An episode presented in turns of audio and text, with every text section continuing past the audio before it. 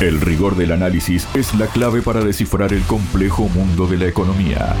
Lo encuentras aquí y ahora en Al Contado. Conduce Javier Benítez. Hola, bienvenidos. Les habla Javier Benítez, el fundador de Citadel Ken Griffin dijo que el mundo enfrenta disturbios y cambios estructurales que lo están empujando hacia la desglobalización y provocando una inflación base más alta que puede durar décadas. Para hablar sobre ello estoy junto al doctor Miguel Jaimes, director del Diplomado de Geopolítica del Petróleo. Miguel, bienvenido a Radio Sputnik. ¿Cómo estás? Amigo de Radio Sputnik, buen día. Un abrazo para ustedes de Venezuela. Muchísimas gracias, Miguel. Bueno, Voy a algunas palabras textuales que ha dicho Griffin, ¿no? Él dijo, el dividendo de la paz está claramente al final del camino, dijo en el foro de Nueva Economía Bloomberg este jueves en Singapur, haciendo referencia a las guerras Rusia-Ucrania e Israel-Jamás. Es probable que veamos tasas reales más altas y es probable que veamos tasas nominales más altas.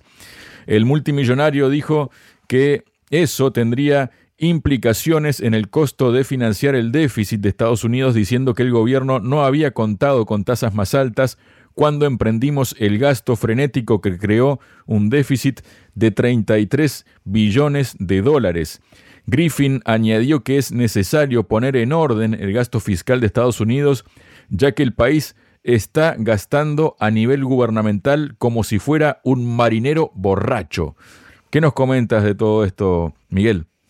Escuchando las declaraciones que hace este empresario estadounidense de El Marinero Loco, refiriéndose a los problemas que mete los Estados Unidos a buena parte del mundo y donde no deja que otro de sus pares lo sobrepasen, le sumamos las declaraciones del activista y empresario alemán King Dotcom. King Dotcom ha dicho que los estrategas estadounidenses planeaban desequilibrar a Rusia con una guerra por poderes en Ucrania.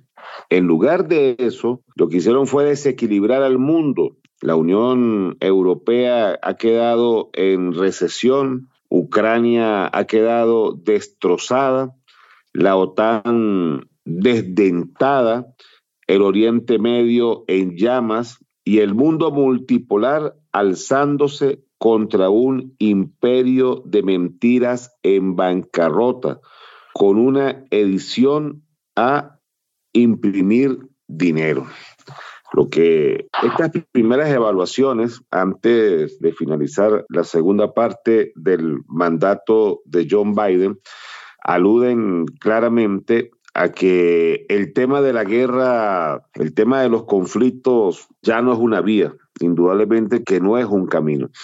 Destrozar a, países enteros ahora implica destrozar un área y tiene una influencia muy grande. Hasta hace muy poco, hace algunas décadas, destrozar un país, bueno, causaba un lamento y causaba una, una furia o un desdén. Hoy la situación ha cambiado.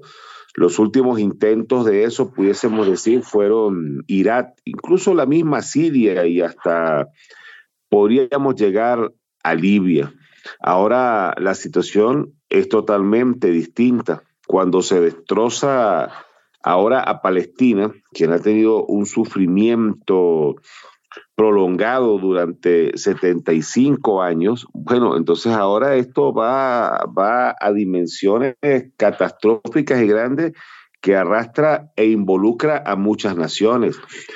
Yemen, Jordania, este, eh, Argelia, Siria, eh, Líbano, incluso, y, también la, la, posición de las petromonarquías, eh, Kuwait, Qatar, Arabia, Arabia Saudita, los mismos Emiratos Árabes Unidos, una fuerza de, de, las petromonarquías que antes estaba a favor o podía estar a favor de todos los intereses y las intenciones de lo que hacía Washington y la misma OTAN. Hoy eso ha cambiado.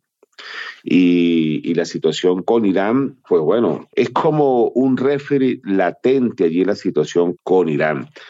Así que lo de Ucrania también ha arrastrado a muchas naciones. Algunos creen que estas operaciones son quirúrgicas, ubicadas solamente en un área geopolítica, en el Heterland, en el centro del mundo, que lo han definido así Mackinder y otros más, haciendo alusión a el estrangulamiento al que han querido someter a la Federación Rusa.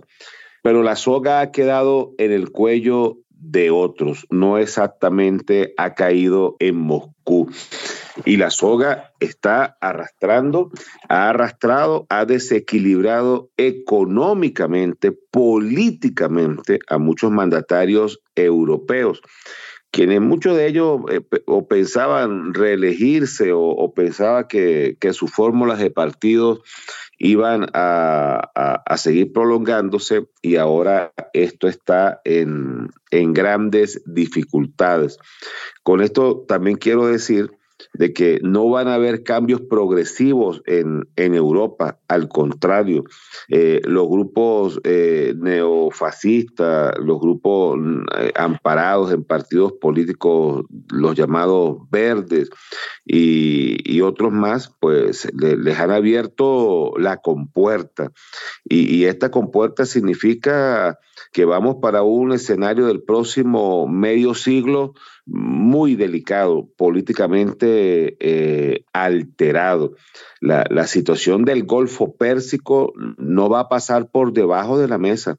La situación de lo que ha sucedido en Palestina, ha habido prácticamente un levantamiento mundial de protestas, sobre todo en ciudades más comprometidas este, con Israel, como lo es el Reino Unido, como lo es los mismos Estados Unidos el, avance brutal de tropas, eh, los falsos positivos que, se, han, que se han originado, eh, la misma situación con, con Hamas, creado por el Reino Unido, quienes destrozaron, asesinaron a los líderes socialistas de la OLP en, en, Siria. Y, y, toda esta jugada, toda esta mentira al mundo, este, no, logra sorprendernos de más allá de lo que significó eh, el escándalo y luego el opacamiento de las Torres Gemelas del 11 de, septiembre.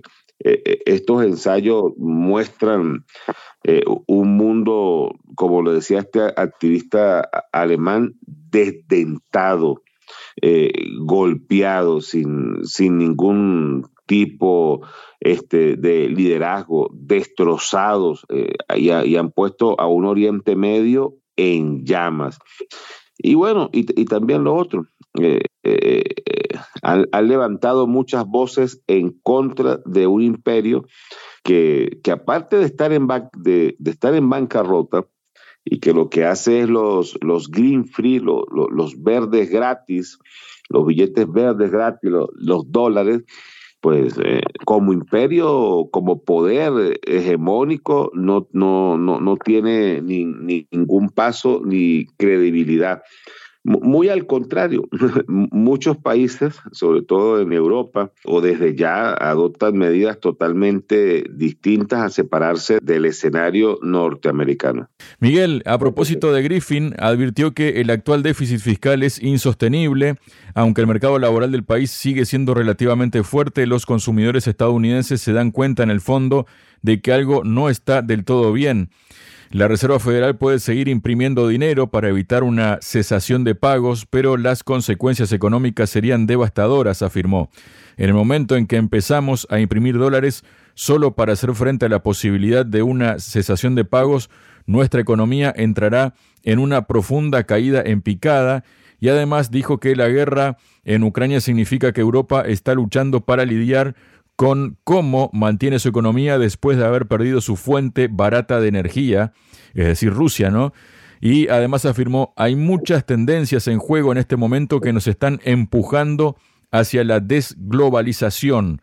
¿Qué nos comentas de esto, Miguel? El hueco fiscal en Estados Unidos, la desmonetización, arrastra a otras naciones. Por eso es que muchos indudablemente opinan sobre este prolongado siglo XX de guerras que ha sobrepasado al nuevo siglo XXI y que demuestra indudablemente que la hazaña del imperio y los conflictos como tal, pues es una medida que ahoga, aun cuando ese ha sido un modelo de todo el siglo pasado. Y esto que está sucediendo ahora en este momento es la justificación y los abusos que han hecho otras naciones en, contra de, muchos países a quienes las han dejado actuar. Me refiero a Francia, al, Reino Unido, la, misma España, Italia.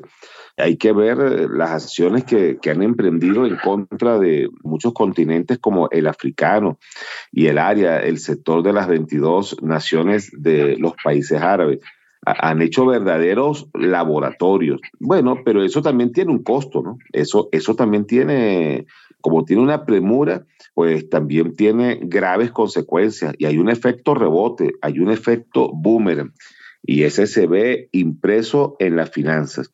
Y como a cada momento el modelo capitalista está en gravísimos problemas, pues bueno, hace lo que se han enseñado unos con otros y lo que se han tapado unos con otros guerra, conflicto, pero eso tiene consecuencias de déficit fiscal. La impresión de billetes no da una economía de, solidez, muy al contrario. Muchas naciones ya saben hacia dónde vamos. En muchas áreas del mundo el sistema dólar tiene poder y tiene influencia y tiene control. E, ese poder, esa influencia y ese control no es el mismo que se mantiene para otras áreas. Por, eso la excesiva compra de toneladas de oro, porque advierte hacia dónde vamos, a más guerras y a guerras mucho, mucho más fuertes que va a involucrar a muchas naciones. Anteriormente, varios países hacían los locos con sus mandatarios, los desentendidos o los dementes en torno a lo que significaba, bueno, dañar o destruir a, tal o determinado país. Eso ha cambiado hoy para mala suerte de ellos, porque muchas naciones están respondiendo en conjunto. Lo, lo, pasa allí en el Medio Oriente, en el Golfo, en el Golfo Pérsico, pero también está pasando en África. Recordemos lo de Mali, lo de Sudán, lo de Burkina Faso, lo de Beni, ¿qué, ha pasado allí? La unificación de varios países en guerra. Se mete con uno, se mete con todo. Ahora, ¿quién enseñó eso? La doctrina Carter en 1979, cuando, cuando la guerra eh, Irán-Irak, que duró hasta 1988, cuando los Estados Unidos creó su primer comando unificado militar que lo sacó fuera de su territorio y dijo que Arabia Saudita no era su hermana, era su hija. Era, era, su madre prácticamente, y que el que se metiera con Arabia Saudita iba a ir, iban a ir en contra de ellos. Y luego con la OTAN, que, que la han puesto y, va unido en retazos para que vaya en contra de una sola nación. Ese modelo lo imprimieron los Estados Unidos, lo siguió Europa, le pusieron un sello de esa manera. Bueno, hoy que no se quejen también cuando muchos países también les hacen lo mismo, aplican la misma situación.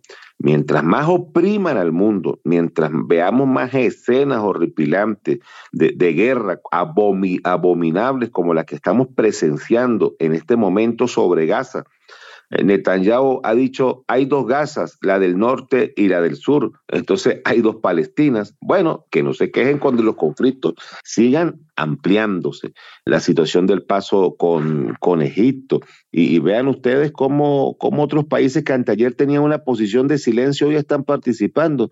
Ahí en medio del conflicto está Qatar y también ha amenazado y, también ha dado, ha, empezado dando duras advertencias. No habrá participado por los momentos este, visiblemente en, el conflicto, pero está dando advertencias. igualmente va, eh, por el mismo camino va Arabia Saudita. Y, por el mismo camino va, va una situación que los Estados Unidos no están midiendo, que es con Irán, quien, quien se retiró del tratado eh, este, eh, de enriquecimiento de uranio, del tratado atómico, cosa que Barack Obama le pidió insistentemente a, a Donald Trump cuando asumió el poder. No vayas a destrozar el acuerdo, los acuerdos que hemos alcanzado con Irán. Inmediatamente llegó a la casa Donald Trump y los destrozó. Entonces, lo, que siempre hemos dicho, observado y analizado en estas maltrechas relaciones internacionales, eh, estas relaciones internacionales para los Estados Unidos, para el Departamento de Estado, para, para el subsecretario de Estado, están destruidas. No hay una base de las relaciones internacionales, no hay una hilvanación de la misma, hay una enorme debilidad en las relaciones de, los Estados Unidos. La situación con, con, Alemania, con el Nord Stream 2, el sabotaje que hubo de este gran gasoducto que había tenido inversiones de varias naciones eh, bajo el liderazgo, la batuta de, la Federación Rusa, este, eh, eh, dejará consecuencias, no importa. La guerra apenas con Ucrania inicia, pero este, eh, los paños que logren eh, este, tranquilizar las heridas y los herbores de lo que se originó con Ucrania eh, no, no, no, no se van a sellar de aquí, mm, de aquí a dos décadas, como mínimo. Y eso va a ser el impulso para, para otros conflictos mucho más delicados. Miguel, por otro lado tenemos, ¿no? Y ya cambiando un tema, un poco de tema, pero que también está vinculado, ¿no? Y es que la localización de las inversiones de las compañías que tienen negocio internacional fuera de sus mercados domésticos lleva varios años reconfigurándose. Los conflictos geopolíticos, la pandemia y la necesidad de diversificar sus inversiones han generado la necesidad de invertir en nuevos mercados. ¿Y qué pasó? Que según los analistas de Bloomberg Economics, que ha seguido el rastro del dinero que invierten fuera de sus fronteras, Aquellas empresas que tienen operaciones en mercados internacionales, la llamada inversión Greenfield, hay cinco países que se están beneficiando, no están consiguiendo atraer una gran parte de este capital. Se trata en Asia de Indonesia y Vietnam, en América México, en Europa Polonia y en África Marruecos. Solo estos cinco países han sido capaces de atraer el 10% de la nueva inversión Greenfield desde el año 2017, un porcentaje que contrasta con el tamaño de sus economías. Suponen entre los 5 el 4% del PIB mundial. Los cinco han conseguido que sus relaciones comerciales crezcan más que la media mundial en los últimos cinco años y su producción se ha incrementado hasta superar en su conjunto los niveles de India durante el año 2022.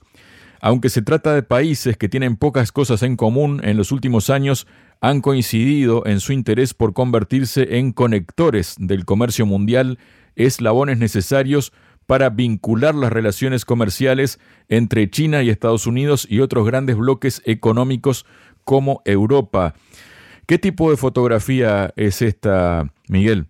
Un final de fotografía muy lamentable, un final de fotografía desgarradora, porque a esto que a esto que señala Binflin también hay que eh, sumarle lo de los BRICS y el avance de, de, China.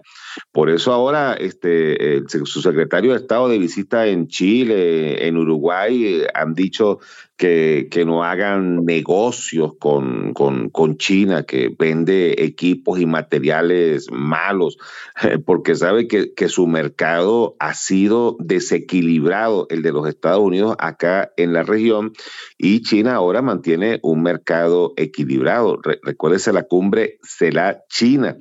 Ha sido tanto el desespero por parte de los Estados Unidos que incluso ha vuelto a activar el sistema SWIFT con Venezuela. Mire, cuando el gobierno de Donald Trump, la Cámara de Comercio de los Estados Unidos de Norteamérica, la Cámara de Comercio, no, no fue la de un estado como tal, no, la, la, de sus 55 estados, 54 estados, le ha reclamado en un documento a, los Estados Unidos, al gobierno de los Estados Unidos desde, ese momento, eh, el corte de las relaciones comerciales con Venezuela, que nomás implicaba, entre otras áreas, entre otras áreas muy comprometidas, eh, este, la paralización de no menos de 500 mil venezolanos que viajaban anualmente a Norteamérica por actividades de placer, de turismo, de negocio, de compras pequeñas y medianas. O sea, ese mercado lo perdieron los Estados, lo perdieron los Estados Unidos. Eh, eh, eso obligó a que eso, esas 500 mil personas que en el gobierno anterior de Donald Trump, cuando antes de Donald Trump, cuando Obama, este, cuando Clinton, que viajaban de Venezuela a Estados Unidos, bueno, eso, eso se perdió. Por eso los Estados Unidos han vuelto a activar el sistema SWIFT con Venezuela que lo habían paralizado. Ahí está, veamos el caso venezolano, no ha trascendido de allí. Para los venezolanos esto ha sido un escándalo, pero a, nivel mundial no ha trascendido allí. Bueno, no han invadido el país, no han derrocado a, ni a este, aunque lo han querido derrocar, pero no lo han logrado militarmente, ¿no? en contra de los últimos mandatarios venezolanos, me refiero a Hugo Chávez y, y a Nicolás Maduro. No lo ha logrado los Estados Unidos pero, pero ha causado impacto. Ahora imagínense en otras regiones que han sido invadidas, tomadas, bombardeadas. La, situación ha sido mucho más delicada. Eh, lamentablemente en Washington, en la oficina oval, no se entiende la causante de los problemas, de los conflictos, el problemático del parque, de, de la zona, eh, no entiende que su voracidad y su estrategia tiene que cambiar. En Estados Unidos, como lo hemos dicho en varias oportunidades, algunas mentes creen que el mundo es plano todavía. Eh, y esto achica eh, la visión que debe de existir sobre, sobre el planeta, de más equilibrio, de, más verdad, de, más, de más justicia. Y entonces, bueno, la actividad económica ha tenido su precio. Y hay que decir algo, esto va de mal en peor, esto va a seguir empeorando para, para la región y va a seguir arrastrando a muchos países. Sin embargo, bueno, ahí tenemos, ahí tenemos un nivel ahora de comparación distinto, diferente, porque cuando vemos la situación de Estados Unidos y de Europa, la cual no dejamos de calificar de desastrosa, pero entonces vemos la otra parte. Ahí está Rusia, que ah, este, mm, ah, se ha hecho de grandes reservas de oro, que le han sancionado su petróleo, pero lo ha triangulado con, con la India. No han logrado someterla a un precio del barril sancionado, como sí lo hicieron con Venezuela, ¿eh? Que, que, su valor había bajado no menos de 40 dólares, el valor, valor real de, de los mercados. Hoy vuelve a equilibrarse al valor mundial. Y ahí está la, otra parte que, no podemos ignorar, una región de 9 millones 600 mil kilómetros cuadrados, de 1.400 millones de habitantes, como lo es China. Y la otra región igualmente, que le ha hecho frente de 6 millones de kilómetros cuadrados de territorio y de casi la misma cantidad de, ciudadanos que su vecina China, que es la India. Eh, entonces, eh, eh, la India tiene una mirada hacia, hacia Europa, hacia Asia. China también la tiene, pero también tiene una enorme presencia hacia América Latina. Y entonces, bueno, mientras los mercados norteamericanos andan pendientes, los mercados junto a la guerra y hacerle conflicto a, muchas naciones y regiones y a bloques de países y destrozando todo aquello que signifique un intento de nivel de integración, China avanza. China hace relaciones. China invierte. China condena deuda. China eh, presta, presta dinero. Eh, y China también tiene indudablemente que, muchos frentes y entre esos eh, el área militar de defenderse, la cual no, no ha descuidado ante la amenaza del movimiento de tropas que han colocado alrededor de su región luego del fracaso de Afganistán todo realmente en los Estados Unidos ha sido un fracaso. La guerra de Irak, que, asesinó al, 5% de la población iraquí, ¿Cómo eso se puede olvidar? Eh, la guerra entre Hutus y Tutsis en, en, en, Ruanda, la situación del norte de África, de, Libia, eh, eh, el arrastre también que hubo hacia, hacia el, gobierno de Egipto. Eh, realmente ha sido una situación muy lamentable. Y, hoy en día, en vez de equilibrar las cargas y dejar quietos un poco los caminos, al menos no transitarlos. Si no los va a modificar, déjelos quietos al menos, pero no sigan este tránsito de conflicto. Entonces moviliza sus tropas. Lo que saben hacer los Estados Unidos, movilizar tropas y amenazar y, sus flotas, la cuarta, la quinta flota hacia, el Mar Rojo para controlar las entradas de, del, del, del cuerno de África, ya que lo del estrecho de Hormuz también le significó otro fracaso a los Estados Unidos e Irán los enfrentó y, para controlar el, Mediterráneo y el canal de Suez, pues realmente puro, puro conflicto. Vean la situación, lo del canal de Bósforo por, por, por la guerra allí en, en, en, Ucrania, la, la, misma situación de, del Mar Negro, eh, no, no han logrado tener intervención. Allí están las cuartas, quintas partes de las reservas mundiales de petróleo. Una guerra empecinada en contra de los países OPEC, que dio su vuelta quedó en el mismo sitio, 360 grados, no, no 180 grados, no, quedó en el mismo sitio. No logró absolutamente nada los Estados Unidos después de 1990, cuando cayó el muro de Berlín, cuando el fin de la, de la Guerra Fría, de la doctrina Carter, este, no lograron absolutamente nada con el tema petrolero que no haya sido daño y desestabilización. ahí está el precio del petróleo en, los principales marcadores, en los de ellos, el de, los, el de sus compañías privadas. El West Texas, el Brent del Mar del Norte, está en el mismo precio, no tiene ningún tipo de avance. O sea, no hay que ocultar el tema de las relaciones internacionales, el tema de la diplomacia, el tema de la seguridad y de la defensa, el crecimiento por bloques, por regiones. O sea, ¿qué, papel hay sobre, sobre el planeta? ¿Cuál es el modelo de los Estados Unidos? O sea, la, Casa Blanca, el Pentágono, la CIA, el FBI, todas sus fuerzas militares podrían pararse las que controlan el 40% del petróleo que entra diariamente a, los Estados Unidos. Eh, para los años 50, un, hombre, un soldado norteamericano equivalía en gasto a dos, a dos barriles de petróleo. Y, el barril de petróleo estaba como en un dólar, dos dólares y, dólares y medio en, en ese momento. Hoy, un hombre, un soldado norteamericano, para, para, mantenerlo, eh, sus gastos están diariamente sobre 30 barriles de petróleo y están 94 dólares. O sea, ¿qué se ha logrado? Eh, pues realmente endeudarse y, beneficiar con esto a, sus corporaciones de armas, como cuando era vicepresidente Dick Cheney, vicepresidente de Estados Unidos, pero presidente de las Halliburton y de, las empresas que ganaron los contratos de munición en, en Irak. Unas relaciones internacionales desquebrajadas, desaceleradas. Este, que, le han abierto eh, eh, todo, han quebrado todo su sentido y que las han empujado hacia situaciones catastróficas y lamentables. Cuando vemos este escenario, y me quedo corto, muy corto, eh, la situación por venir va a ser demasiado catastrófica, demasiado delicada. Y los primeros responsables serán los Estados Unidos de Norteamérica, quienes no quieren girar le importa su desarrollo allá, Manhattan, Miami, todo lo que ellos puedan presentar, pero el, eh, esto a costa del desequilibrio global, ni siquiera de una región, del desequilibrio global del planeta. Muchas gracias, Miguel. A tu orden siempre, amigo Benítez, amigo de Radio Sputnik. Entender la economía para entender el mundo. Al contado.